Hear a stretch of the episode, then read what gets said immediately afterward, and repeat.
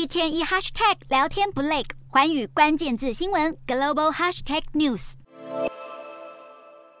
从市场上还要来看到，今年泰铢对美元这个汇率下跌了百分之十二以上。对此，泰国财政部长就表示，泰铢可能会在二零二四年前保持这样疲软的状态，但是这将会有助于吸引更多的外国游客。